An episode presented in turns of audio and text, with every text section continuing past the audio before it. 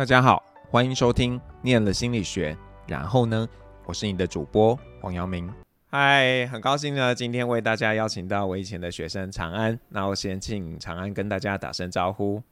好，大家好，我是长安。那我现在人在印度。哦，印度，嗯，那印度跟我们有几个小时的时差？目前大概是慢台湾两个半小时。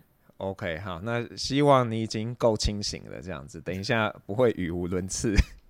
不会，不会。好啊，那可以请长安先跟我们说一下，诶，你跟心理学的呃关系是怎么样子的？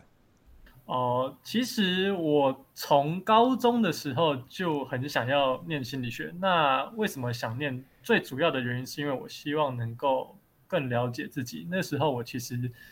常常会有一个想法说，哎，奇怪，为什么我会有这样的想法？那我也好奇说，那这件事人家会是怎么想的？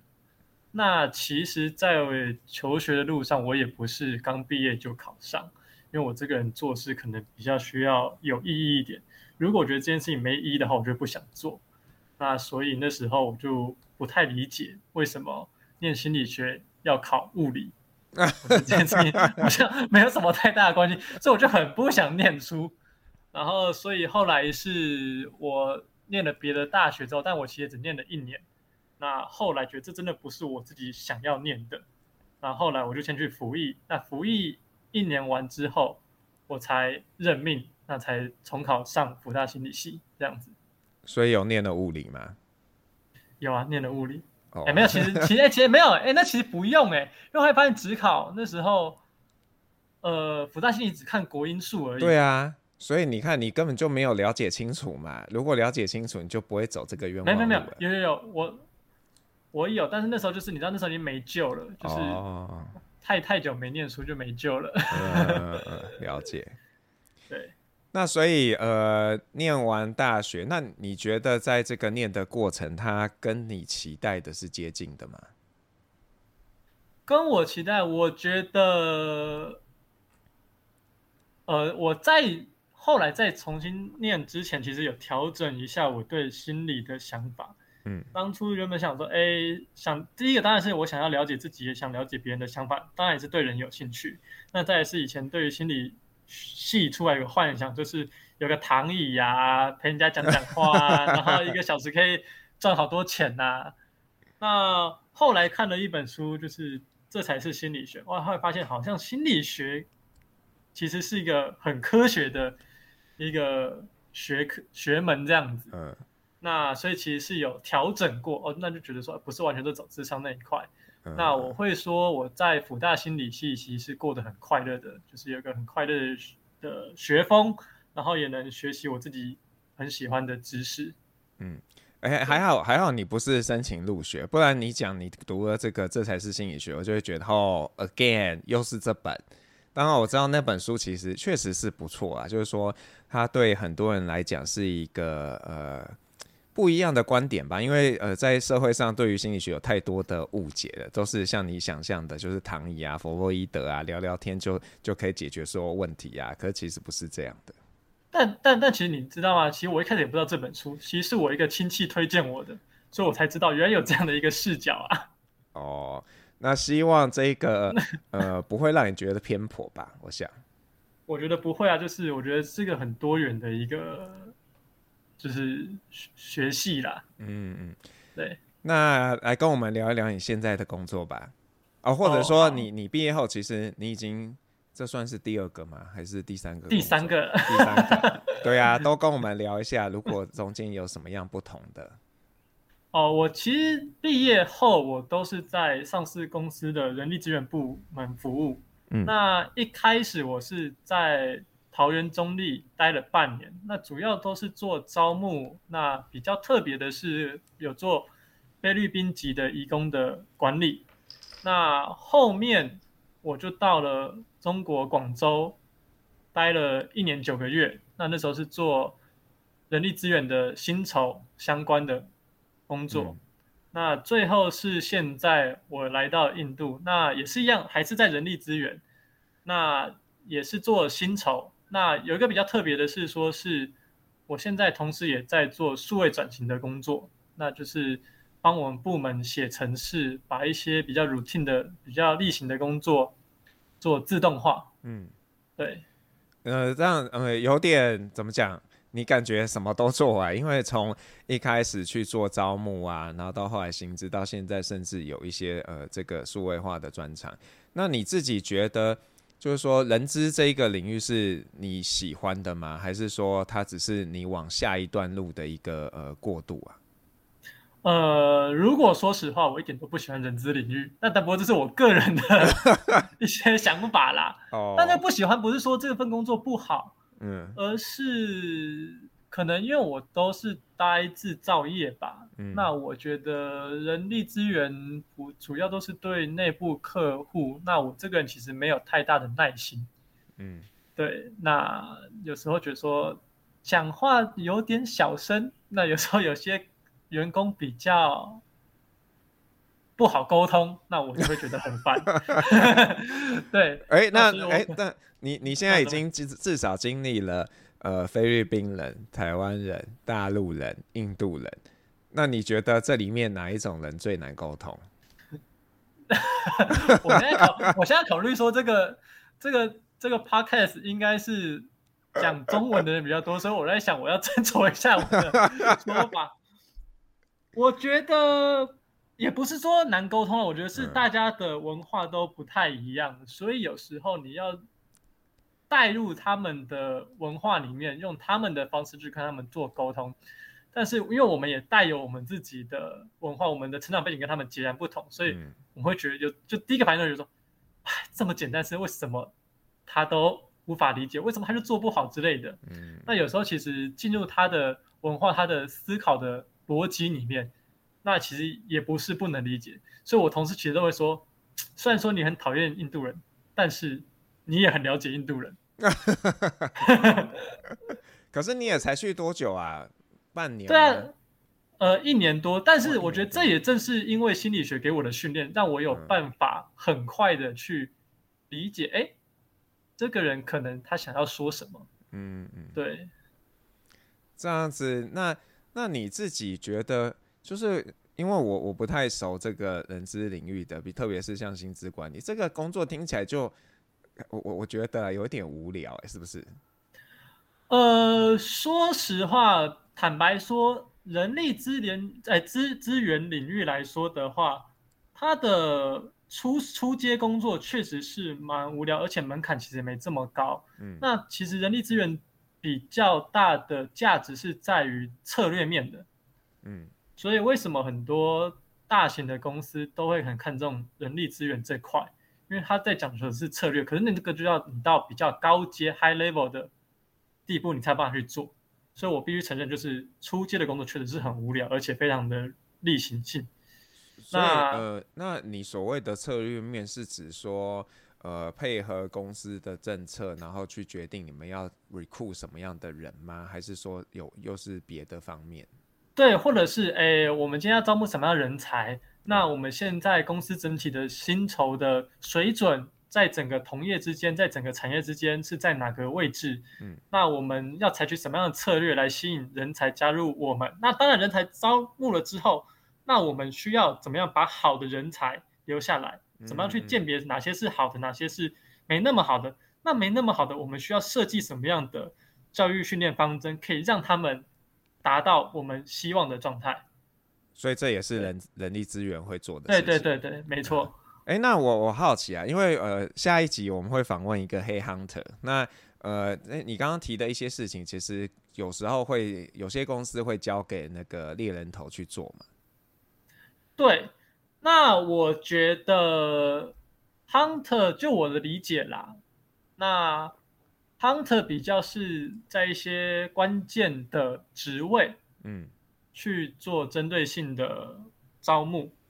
那我们这种可能会是比较，我们当然也会内部有自己的管道可以去，自己的招募团队也会去招，同样是高阶人才，嗯，那只是就是多一个管道去接触，就是其他的人才，因为 Hunter 毕竟有他们自己的资源，嗯，那我们外部的资源可能也不一定。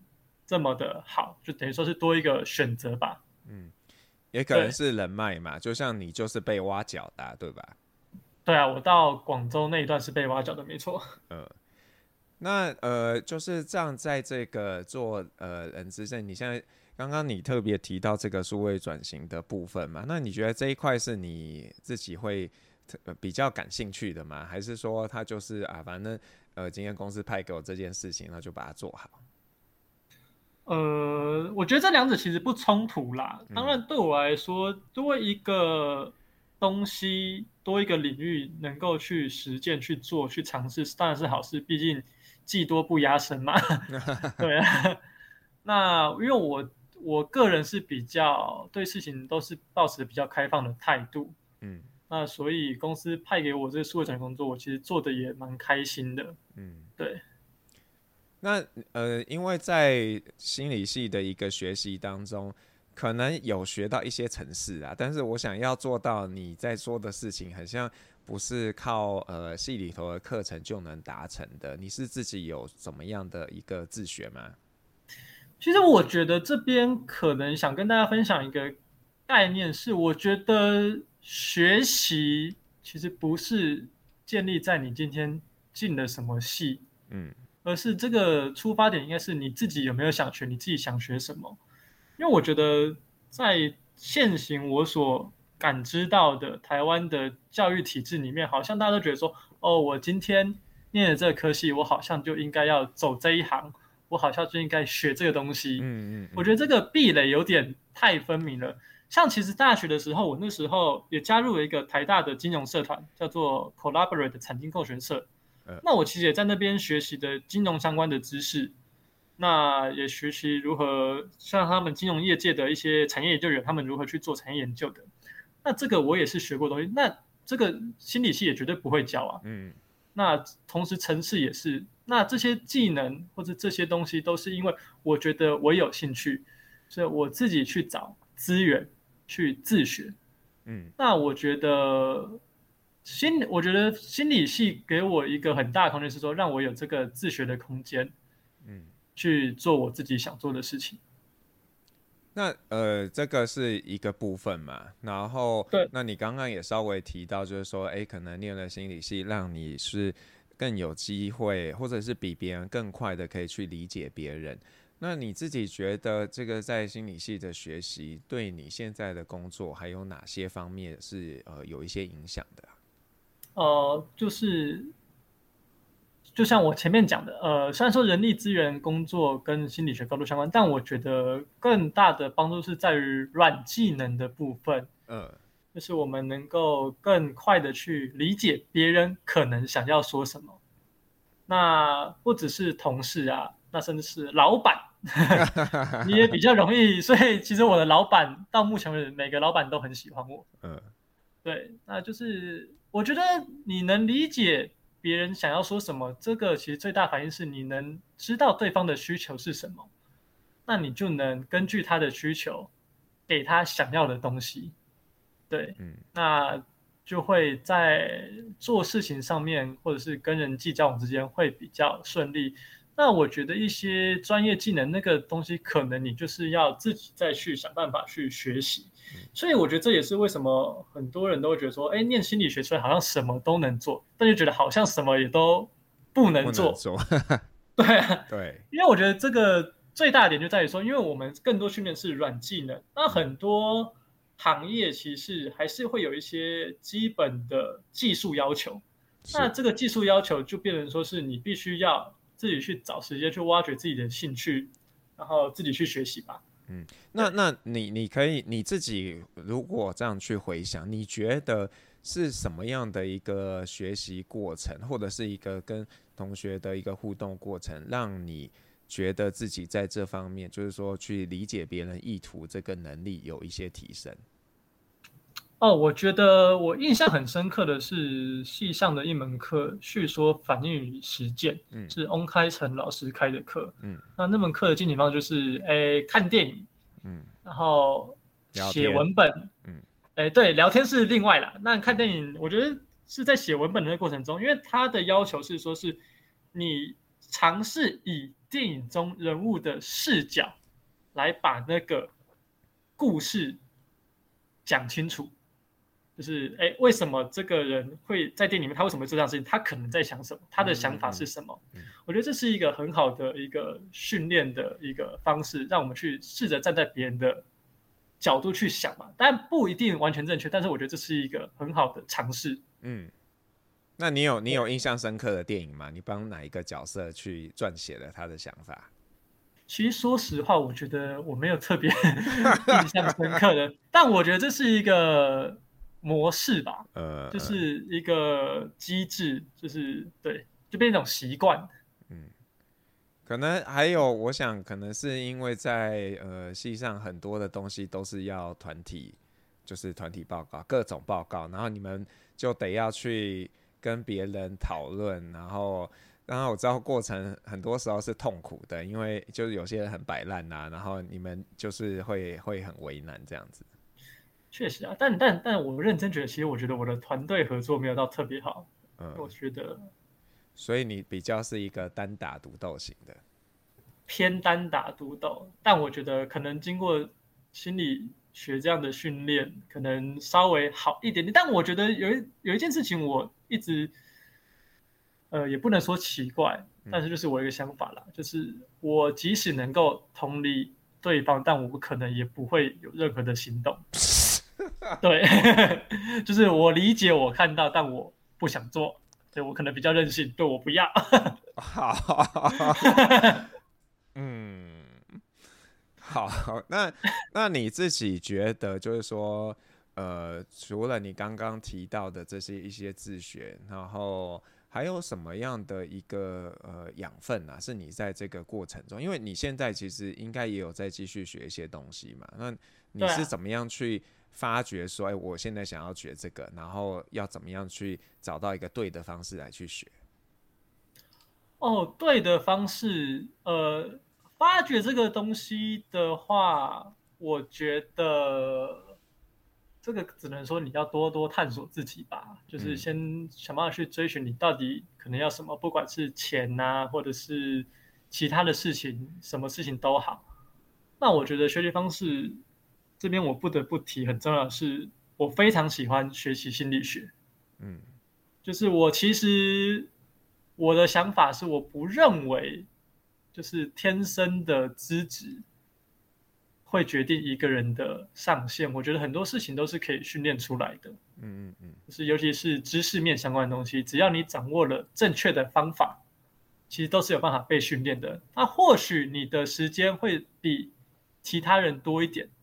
但是我觉得也不代表说你无法成功，而且甚至可能这个多也只是因为他的生长环境让他有更早的机会去接触这样的东西，所以他可能在这方面会学的比别人更快一点，但不代表你学不来。嗯嗯嗯嗯。所以我都是抱持着这样想法。那当我去学习正确的学习方法，那这个就是学习心理学在研究的，想要告诉大家的事情。那有没有什么东西是学了之后发现哦，这不是我的菜，然后就就放弃了？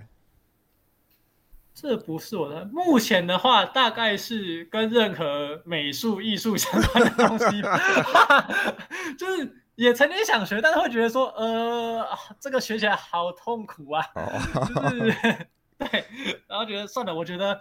术业有专攻，还是交给有兴趣的人，就是让他们去做这些事情。嗯，所以还是有一些罩门的这样子。对，嗯，那你有没有想过，就是你未来呃会不会换一个工作？那甚至是一个比较跳的一个转换呢？会啊，我现在可以偷偷的告诉大家。啊，这你你在这一讲就不是偷偷的。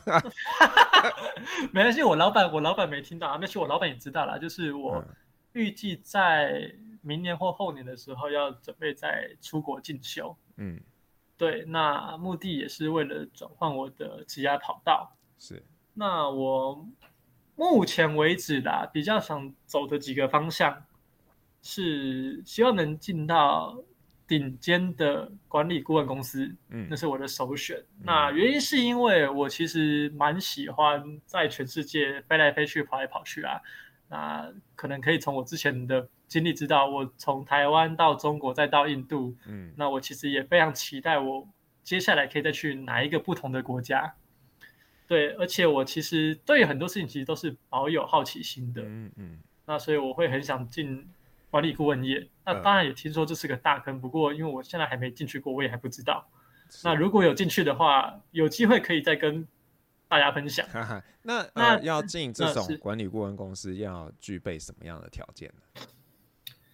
呃。基本上顶尖的话，当然他们还是蛮看你的纸面实力的。意思就是你可能要有一些比较好的学历，嗯，看起来比较漂亮。那当然再来是所谓的逻辑思考能力，嗯，对。那因为他们都会常常进行所谓的呃 case interview，就是案例的面试，就是给你一个他们过去遇过的案例，嗯，那请你。跟他们说你会怎么去解决这个问题，嗯，那目的是在于说他们想去验证你如何去解决一件事情，你的逻辑思考是什么，所以这部分需要比较呃用心一点，对，大概是这样，这是我了解的部分啊。好啊，那刚刚是第一个嘛，然后有所以表示有超过一个，那第二个是什么？对。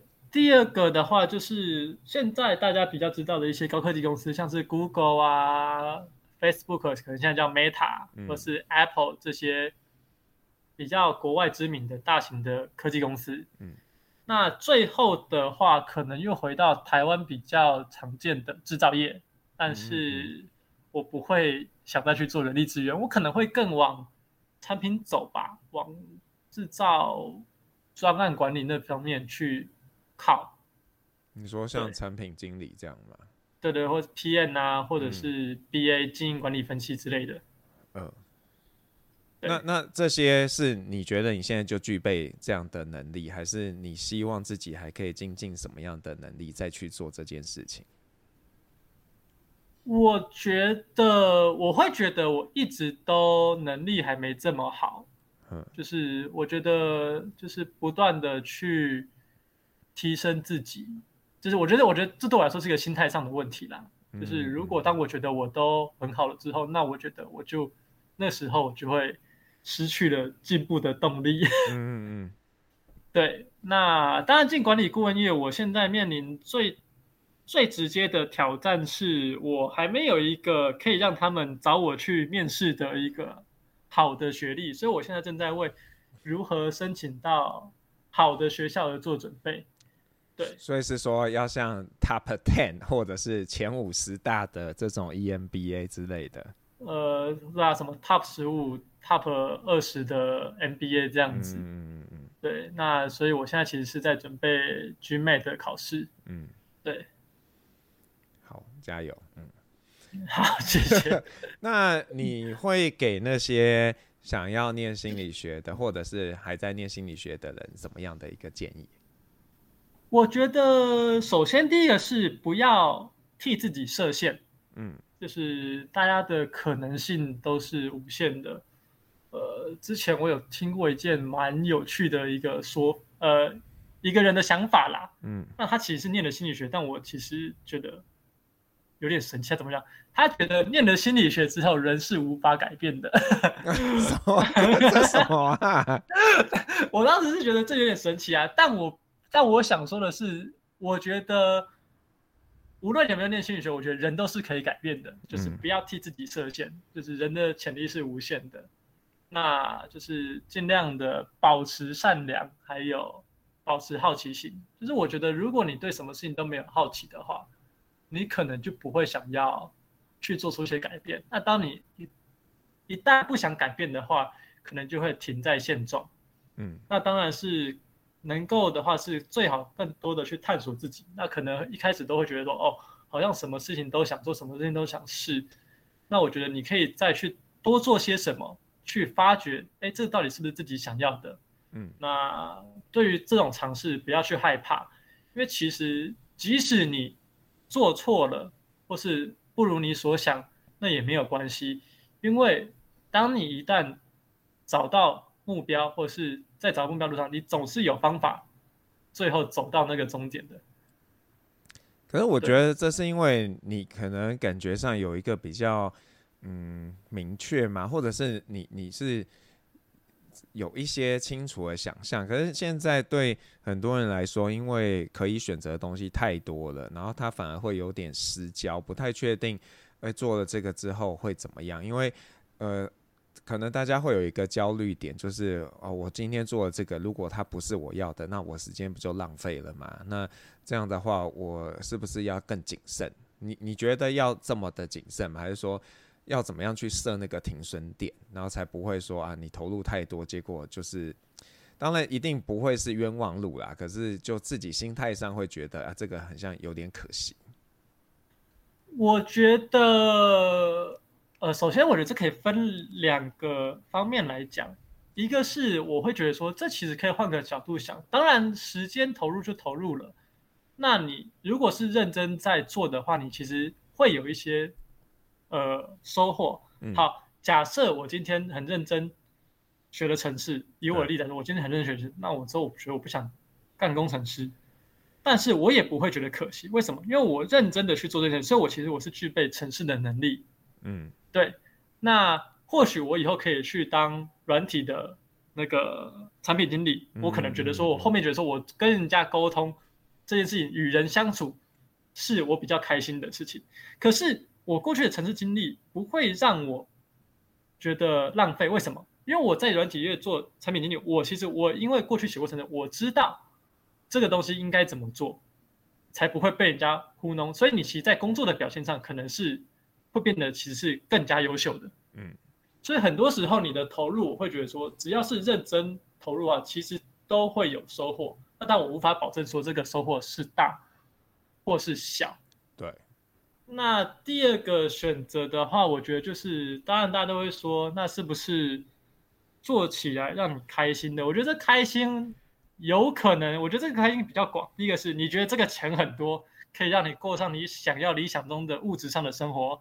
也可以，那你觉得这样子跟其他东西比较，你觉得这样可以让你很开心？那那个东西就会是，我觉得这个东西在于说是怎么样，这个开心可以让你愿意在这件事上面一直做下去。然后，对，然后就是那可能你觉得说，我觉得帮助人，这个这个心理的满足感会让我更开心，胜过于物质的享受，那也可以。嗯，那我这边只想提醒一点是说，是不管你做了哪个决定。做了，就希望尽量不要后悔。为什么不要后悔呢？因为我会觉得说，如果后悔，但是否否定你之前的那个状态，是代表说我之前没有想清楚。那我会觉得这这样的自己有点愚蠢。你这样给大家压力很大 就是还不能后悔、欸。不是啊，我只说我说尽量嘛，因为我觉得这个逻辑很重要。就是如果这件事情是我想清楚，我觉得这件事情是我想要做的话，嗯、那我觉得其实我后面其实没有。太需要去为这件事情后悔吧，嗯，因为代表说这件事情的后果可能要承担后果，我其实是我想清楚了，我想过了，是我能承受的，所以我才去做这件事情。嗯嗯，是，哎，那所以呃，对你来说，就是如果做这件事会得到物质上的快乐，即便这件事可能你不一定很喜欢，但是看在钱的份上，你 OK 的。但是其实这个东西其实是有个边际效应的啊，每个人心中、嗯。对于钱的追求，即使我很喜欢钱，但我心中有一个数字啊，对，就是可能一亿跟十亿，对一些人来说，那差不多，因为这个钱嘛，因为都花不完。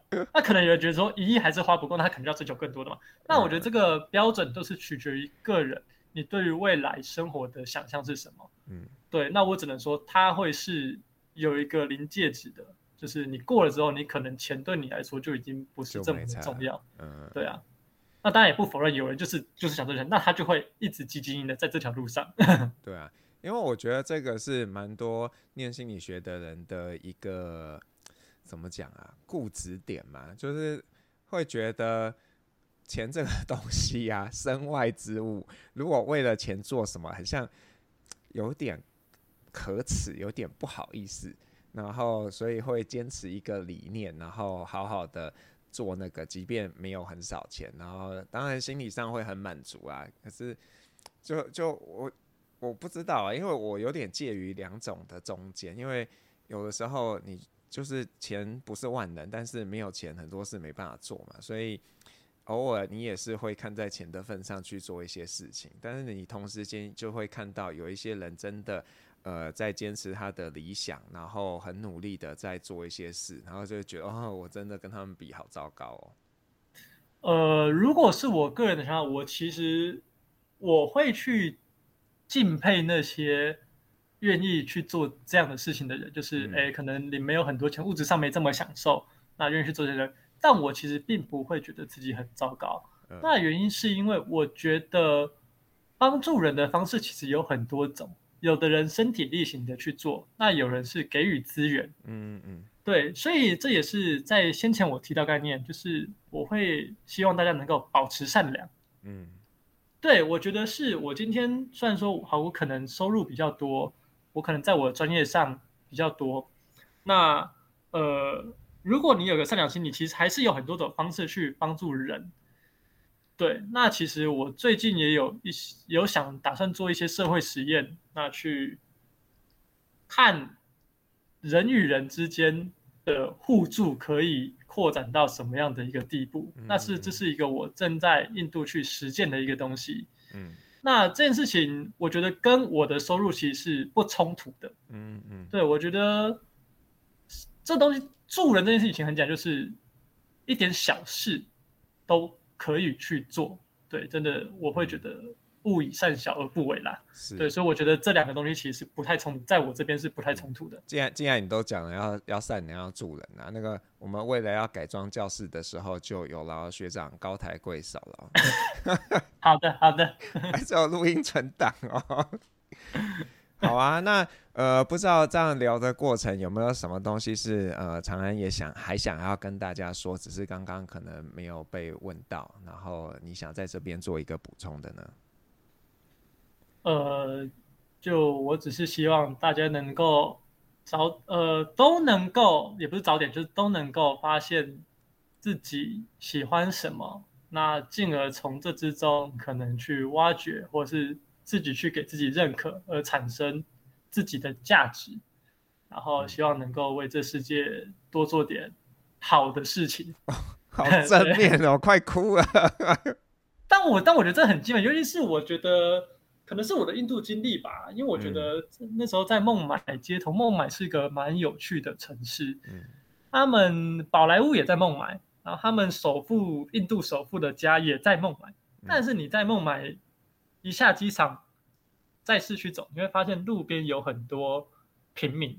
嗯，呃，而且最大的贫民窟也在孟买，大概一呃一平方公里吧，好像。住了两百多万人，两百多万的平民，这样这样有点多哎，很多。然后而且那而且那平我说的那个贫民窟是指他们还有个房子，那在路边更多的是那种直接睡在路边，你真的很看到很多人就直接躺在躺在路上，嗯。对，那我觉得对我来说冲击是蛮大的，然后再加上跟印度人相处，我觉得我不是要特别说印度人坏话，嗯，但有时候我觉得印度人可能在这样生长环生长的背景之下，他们更多的是为自己想，比较少会去顾及他人的感受，嗯，那我会觉得说，如果可以的话，是不是能为别人做些什么事情，让这是让这个社会啊，让这个世界更好啊。嗯，对。好，谢谢长安。那如果你是 KK Bus 的用户呢？等一下你会听到长安帮帮大家点的一首歌。那要请长安跟我们介绍一下，你要帮大家点什么歌，然后为什么？哦，好，我点的是《少年维持着烦恼》。那这是一个我很喜欢的台湾饶舌歌手，就是蛋宝的歌。啊，最最开始我是在高中的时候听到这首歌，那那时候我就觉得，哎，他歌词写得很好，非常贴切我以前国中的一些想法。嗯，那我会希望说，就是无论我们现在在某个阶段，都能够不断的去探索自己。那当然，如果家里有一些亲戚要进入青春期的话，那或许你们听完这首歌之后，可以试着去理解青少年可能在想什么啊。那。去帮助他们探索自己，这样子。毕竟，我觉得台湾的教育体制在生涯探索这方面其实没什么建树。嗯、我觉得我就是一个被体制压迫的例子。不要讲成这样，至少现在也长得不错了嘛。是的。好啊，那就非常谢谢长安今天来跟我们呃聊天分享，谢谢，拜拜，谢谢大家，我是黄耀明，我们下次见喽，拜拜。